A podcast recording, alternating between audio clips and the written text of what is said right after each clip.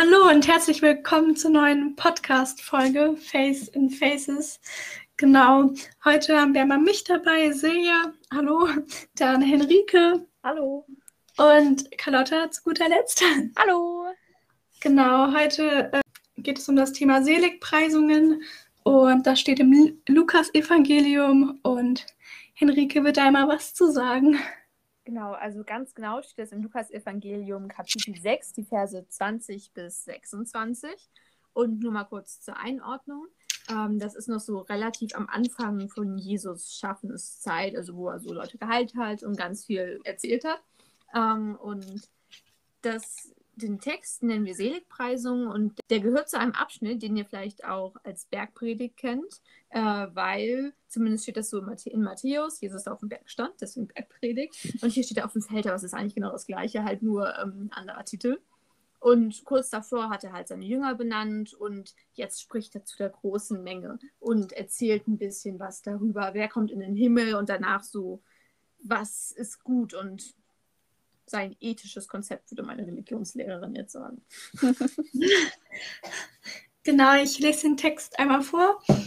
Die Seligpreisungen. Dann wandte Jesus sich an seine Jünger und sagte, Glücklich seid ihr, die in Armut lebt, denn euch wird das Reich Gottes geschenkt. Glücklich seid ihr, die ihr jetzt hungert, denn ihr werdet satt werden. Glücklich seid ihr, die ihr jetzt weint, denn die Zeit wird kommen, in der ihr vor Freude lachen werdet. Glücklich seid ihr, die gehasst und ausgeschlossen und verspottet und verflucht werdet, weil ihr zum Menschensohn gehört. Wenn das geschieht, dann freut euch, springt vor Freude. Denn im Himmel erwartet euch eine große Belohnung. Und denkt daran, dass die Propheten früher von euren Vorfahren genauso behandelt wurden. Und dann geht's weiter mit der Ankündigung künftigen Leids. Welche Not erwartet euch, die ihr reich seid? denn ihr habt euren Trost jetzt schon erhalten. Welche Not erwartet euch, die ihr jetzt satt seid? Denn ein nagender Hunger steht euch bevor. Welche Not erwartet euch, die ihr unbekümmert lacht, denn euer Lachen wird sich in Traurigkeit und Weinen verwandeln. Welche Not erwartet euch, die ihr von der Menge gerühmt werdet, denn ihre Vorfahren haben auch den falschen Propheten zugejubelt. Also was auffällt, ist ja irgendwie, dass Jesus hier so ein bisschen unterteilt in reich und arm. Also die, die was haben und die, die was nicht haben. Beziehungsweise die etwas haben werden und die etwas nicht haben werden. Und was bedeutet eigentlich reich beziehungsweise arm? Wenn man jetzt so ganz wählt, dann wären ja arm so in der ersten Vorstellung erstmal die, die kein Geld haben, so, mhm. weiß ich nicht, oft vielleicht sogar obdachlos oder generell arm, einfach nicht so, sich so viel leisten können. Und die Reichen halt, die alles im Überfluss haben, die können sich eine Villa kaufen, Pool, immer die neuesten Klamotten ja. und so. Ja. Genau. Also hier spricht Gott ja zum Beispiel auch von denen, die hungern, beziehungsweise denen, die satt sind. Das ist ja vielleicht auch schon für manche so eine Definition von arm versus reich. Wenn du arm bist, mm. dann hast du vielleicht nichts zu essen und musst hungern. Und wenn du reich bist, dann hast du zu essen. Mhm. So ungefähr. Ja. Wobei natürlich auch hier in Deutschland zum Beispiel, weiß nicht, hungern ja wahrscheinlich nicht so viele Leute. Also, Wie jetzt in anderen Gebieten. Genau. So, ja. Und da ist dann vielleicht die Definition von arm nochmal einfach wenig Geld, Hartz IV oder so. Stimmt, weil wir ja. eh ein bisschen Glück haben mit unserem, also dass hier viele gut dran sind. Mhm. Jetzt, wenn man so, keine Ahnung, nach Afrika. Da gibt es dann ja viele Länder, die vielleicht wirtschaftlich Probleme haben. Dann gibt es dann eher viele, die einfach kein Essen haben. Ja, das hätte nochmal viel krasser sozusagen für die Armen. Also bei uns ist Arm wie du schon gesagt hast, halt irgendwie, dass man vielleicht mal ein bisschen weniger Geld hat oder so. Man bekommt mhm. ja noch Geld vom Staat. Und mhm. in Afrika ist es dann ja so, naja, auch in anderen Ländern, dass man halt wirklich vielleicht daran stirbt, dass man arm ist oder so. Ähm, mhm. Und das ist ja in Deutschland eigentlich eher selten so, würde ich ja. sagen. Und früher, jetzt in der Zeit, von der Jesus redet, da war es wahrscheinlich für die Menschen dann auch arm eher wirklich, dass sie nichts zu essen hatten und mhm. ziemlich arm dran waren, weil ja da viele Leute vielleicht einfach als Bauern direkt von dem, was sie auf dem Feld geerntet haben, gelebt haben und wenn es dann einmal zu trocken war und dann waren sie direkt ganz schön arm mhm. dran. Da kommt ja alles viel unmittelbarer an. Bei uns ist es ja jetzt hier so, Supermarkt. Ja, Supermarkt. Und dann, ähm, weiß noch, jetzt gerade Corona voll aktuell. Das war dann das erste Mal in meinem Leben, dass ich wirklich leere Supermarktregale gesehen habe. Das musst du dir mal vorstellen. So Ja. Ja. Das war dann Klopapier und vielleicht noch irgendwie ein Trockenhefe. Trockenhefe und Mehl.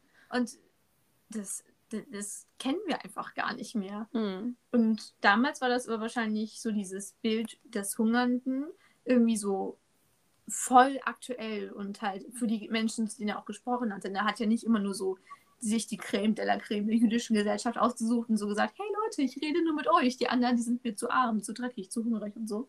Mhm.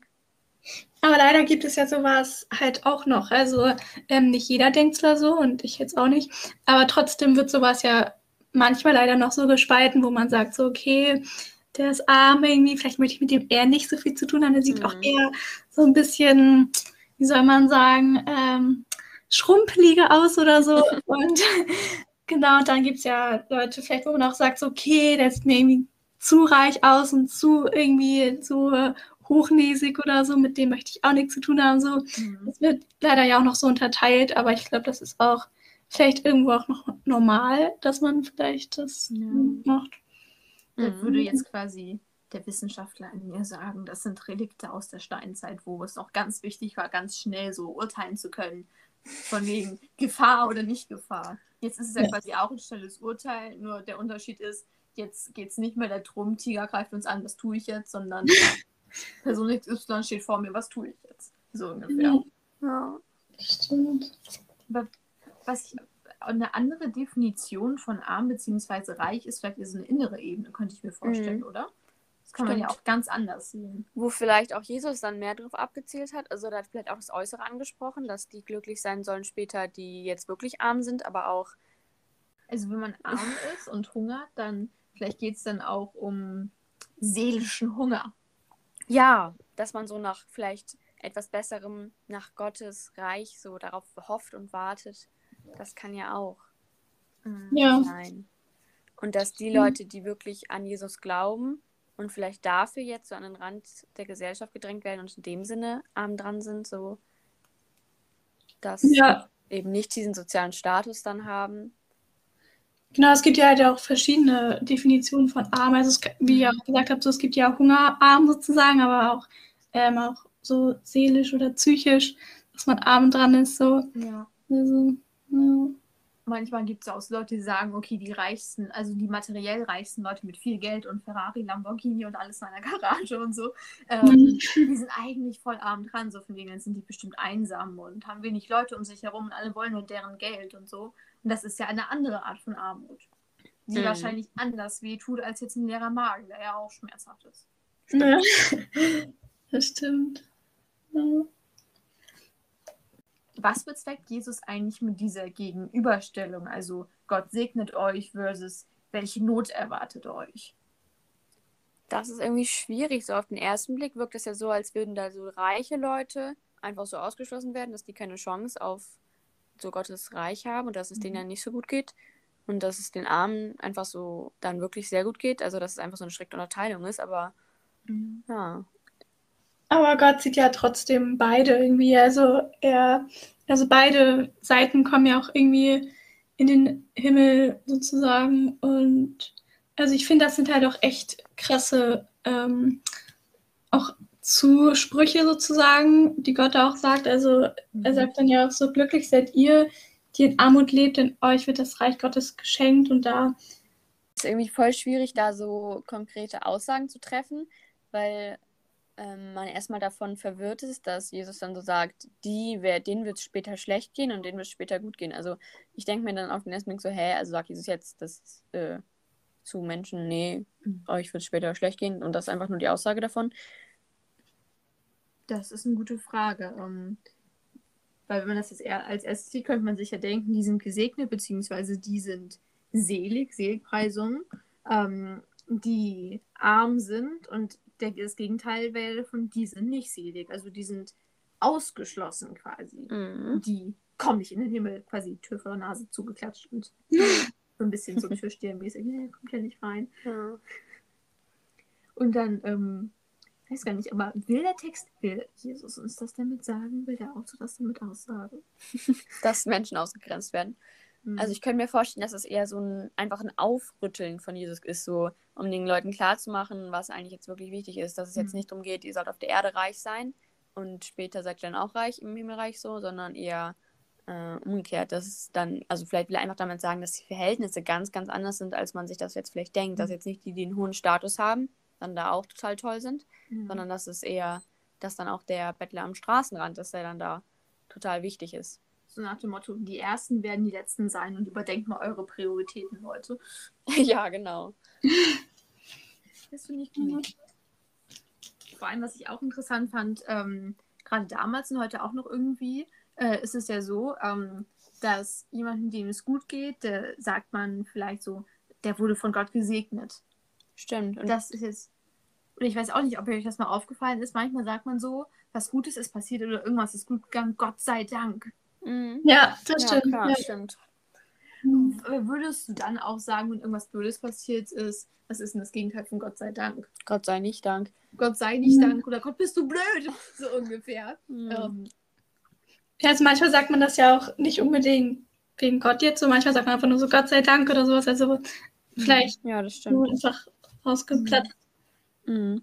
Also quasi so eine Floskel, die ist einfach drin und man benutzt die halt, wenn es gerade so passt. Ja. Ja. Aber das passt dazu. Ich habe auch in so einem Artikel gelesen, dass also in der Zeit eher vielleicht auch wirklich die jüdische Annahme war, dass Reichtum wirklich Segen Gottes war. Und wenn man nicht reich war, dann hat Gott einem vielleicht nicht so viel Segen mitgegeben. Mhm. Und das würde, also was Jesus jetzt dann sagt, würde natürlich dann dem auch widersprechen, dass jetzt Gott nicht sagt, der Reiche ist total viel wert, den segne ich, der kriegt noch mehr Reichtum Mhm. und später dann geht es dem auch gut, sondern dann, dass es irgendwie andersrum ist. Mhm.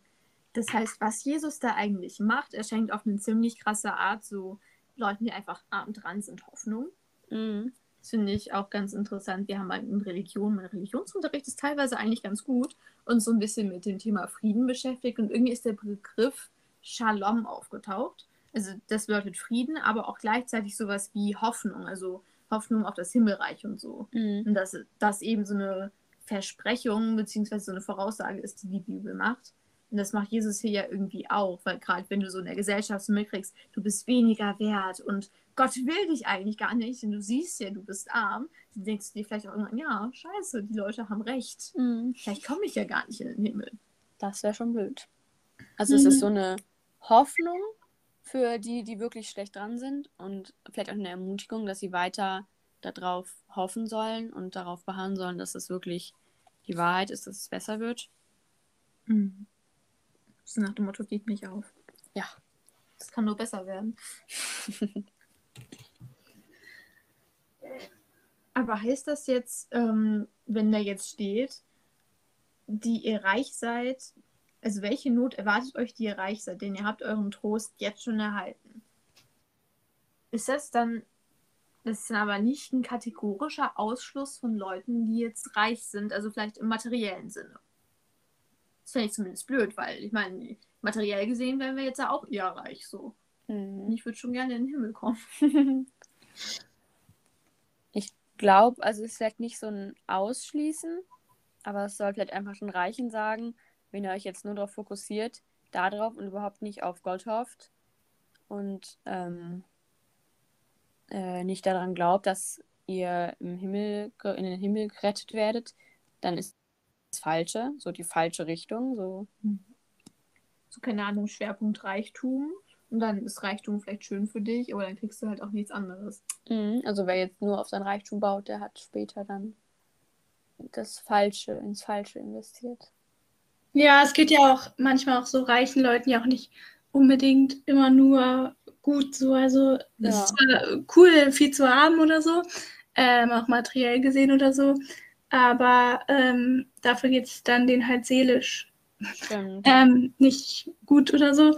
Ja. Also es macht langfristig einfach nicht glücklich. Das ist vielleicht so eine Ersatzsache. So Reichtum Mhm. konnte man erstmal so in seinem Leben haben und denkt sich dann so, auch cool. Mhm. Aber irgendwann merkt man einfach, das ist so eine hohle Sache irgendwie. Mhm. Und so der Glauben und auf den Himmel zu hoffen, das wäre sowas, was einen wirklich so erfüllen kann und was dann langfristig natürlich auch eine gute Sache ist, wenn man in den Himmel kommt. Mhm. Ich meine, man muss sich mal vorstellen, wenn man tot ist, dann kann man seine Diamanten leider nicht mitnehmen. Die muss man hier lassen. Ärgerlich. Mhm. Ach, ich dann noch mein Coinchen. Und Und wenn man sich das jetzt so überlegt, ähm, was der Bibeltext jetzt da so bedeutet, kann man sich auch fragen, was bedeutet das für uns jetzt? Sind wir jetzt die Reichen, die eigentlich irgendwas ändern müssten? Ähm, sind, machen wir irgendwas falsch oder sind wir die Armen aus irgendeinem Grund? Oder ja, irgendwie, das kann man ja sicherlich auf uns heute übertragen und so soll man bestimmt irgendwie auch. Mhm. Habt ihr da irgendwie schon Gedanken zu? Vielleicht ist mal eine gute Frage, die man sich stellen kann. Wie viel Platz räume ich eigentlich Gott in meinem Leben ein? Mhm. Weil wenn ich jetzt mal drüber nachdenke, was ich so einen Tag über mache, dann gehe ich natürlich in die Schule und esse was und dann lese ich mal ein bisschen, ich ein bisschen auf YouTube oder gucke irgendwas anderes oder so. Und ähm, die Zeit, die ich aber wirklich so als Primetime mit Gott so aufwende, das ist eigentlich gar nicht so wichtig. Dann könnte ich mich eigentlich mal fragen, äh, welche Priorität hat eigentlich Leben mit Gott jetzt so in meinem Leben, in meinem Alltag? Mhm. Das heißt, du würdest das dann für sich, dich so verstehen, dass du gucken kannst, äh, wann bist du eher so wie die Reichen da, die sich auf ihr Materielles fokussieren? Äh, und wann setzt du Mhm. den Fokus eher anders, so auf Gott? Genau. Weil ich meine, das ist ja einerseits so, ähm, nicht einerseits, das ist ja vielleicht auch so ein bisschen so was, was mir gut tut. Auftanken. Dann hat mir, es hat mir gerade schon angesprochen, so dass manche Sachen sind ja irgendwie schön und nett und so. Und äh, ich meine, warum sollen weltliche Dinge jetzt generell per se schlecht sein? Das will ich ja auch gar nicht sagen. Aber ähm, so Beziehung zu Gott ist dann einfach so reichhaltiger, also wie so Essen mit mehr Nährstoffen. Mhm. Ganz viele Vitamine. Ja, genau, kein McDonalds-Burger, sondern ein reichhaltiger Salat mit ähm, noch leckere Beilage. Salat. Weiß ich nicht, leckerer Salat mit einem Sellerieschnitzel. Ich bin Sellerieschnitzel. Vegetarier, deswegen Sellerieschnitzel. Okay. Für andere Leute dann vielleicht ein Wiener Schnitzel oder so. Mhm. Aber ähm, Ja. Also es könnte natürlich wirklich einmal so sein, ähm, ob man eigentlich den Glauben so an der richtigen Stelle in seinem Leben hat, aber es könnte auch einfach sein, dass Jesus da halt so schlechte Normen in der Gesellschaft so aufzeigt, sodass wir die Armen irgendwie vielleicht ein bisschen verachten, dass die am Rand der Gesellschaft sind und das können wir auch heute irgendwie verändern, dass wir nicht so auf uns das Materielle bei anderen fokussieren und nicht andere vorverurteilen und und so Sachen. Das ist eigentlich sehr wichtig. Das ist manchmal schon fast schade, weil sowas ist, es wird so oft gesagt. Und man hat fast schon Angst, dass es zu einer leeren Worthülse wird. Ja. Nach dem Motto, du willst, ähm, weiß natürlich, es ist wichtig. Aber dann ähm, ist es so, geht es nicht immer über das Wissen hinaus. Mhm. Was mir auch noch aufgefallen ist, über die letzten Verse von den zwei Teilen haben wir eigentlich noch gar nicht so richtig nachgedacht. Und ähm, da steht jetzt zum Beispiel im allerletzten, welche Not erwartet euch, die ihr von der Menge gerühmt werdet, denn ihre Vorfahren haben auch den falschen Propheten zugejubelt. Es ist ja nochmal so eine andere Art von Sache, die so als Stellvertreter bzw. als Platzhalter für Gott sein kann. Also neben Reichtum zum Beispiel die Zustimmung von so einer großen Menge, die sagt, wow, Henrike, du bist richtig toll, mach weiter so. Ich finde das ganz toll, was du sagst. Ähm, dann denke ich mir vielleicht so, ich bin ganz toll und so Gott brauche ich doch gar nicht. Mhm. Und dann schiebe ich aber eigentlich was mega Wichtiges so zur Seite. Mhm. Aber ist es dann schlecht, wenn man so ein berühmter Sänger ist so und dann von allen zugejubelt bekommt? Also ich finde das so schwierig. Ich würde mich, mich bei sowas gar nicht zu so einer Alles- oder Nichts-Aussage hinreißen lassen. Also, ähm, aber man muss halt zum Beispiel dann in Erinnerung behalten, wenn du irgendwie Lob kriegst, generell für irgendwas, oder die Leute sagen, das ist toll, dass es nicht die ganze Wahrheit ist oder ähm, dass Lob von anderen Menschen vielleicht auch nicht immer die Wahrheit ist oder ehrlich gemeint. Mhm. Ja. Also man will ja auch manchmal Leuten gar nicht ähm, so, also man möchte manchmal Leute ja gar nicht verletzen irgendwie und sagen, stimmt. so, stimmt auch. das ist irgendwie blöde, was du gemacht hast oder das hast du nicht gut gemacht oder so. Ähm, also Kritik ist ja auch sowieso immer so ein Thema. Also äh, ich finde es auch immer schwierig, anderen Leuten irgendwie Kritik zu sagen Ja. oder so. Und ich selber mag es aber auch nicht gerne, wenn ich, ähm, wenn Leute irgendwie so äh, total blöde über einen was sagen oder so. Das ist halt auch immer so eine schwierige Sache irgendwie. Ja. Obwohl du es gerade sagst, mit Kritik geben ist auch irgendwie schwierig. Ist euch das mal aufgefallen bei Referaten? Jeder ungelogen. Ich finde es schön, dass du Bilder benutzt hast und du hast sehr deutlich gesprochen und nicht wie abgelesen. Mhm. Ja, Ja. fast jeder. Ja. Ich meine, es mag auch stimmen, ähm, nur ist es vielleicht nicht immer die ganze Wahrheit. Mhm. Ja, nee, ich traue mich dann auch nicht zu sagen, so, ja, okay, du hast irgendwie blöde gestanden oder was weiß ich nicht, oder Ja. irgendwie, ich weiß nicht, dann habe ich halt immer Angst, dass ich vielleicht denjenigen dann irgendwie verletze oder so. Stimmt. Und also manchmal ist ja aber auch gut, nicht immer die Wahrheit zu sagen. Das ist ja auch ähm, Mhm. Irgendwie. Ja. Ich meine, schonungslose Wahrheit kann ja auch sehr verletzend sein. Ja, stimmt. Ja. Mhm. Das heißt, man könnte dadurch so sagen, wir sehen irgendwie nicht so die ganze Wahrheit und ähm, wenn wir uns nur auf uns selbst verlassen und denken, ich weiß alles, ich kann mir alles selber herleiten, ich kann Ja. alles selber, dann sind wir irgendwann ganz schön am Arsch. Und vor allem, wenn du dann auch noch ähm, dich quasi so ein bisschen abhängig machst, so von dem Lob anderer Leute, die dir immer, die dich ein bisschen beweihräuchern, dann kann es dir irgendwann mal passieren, dann bricht das weg und dann denkst du dir, ja, ups, was habe ich denn jetzt noch? Irgendwie Stimmt. nicht so viel.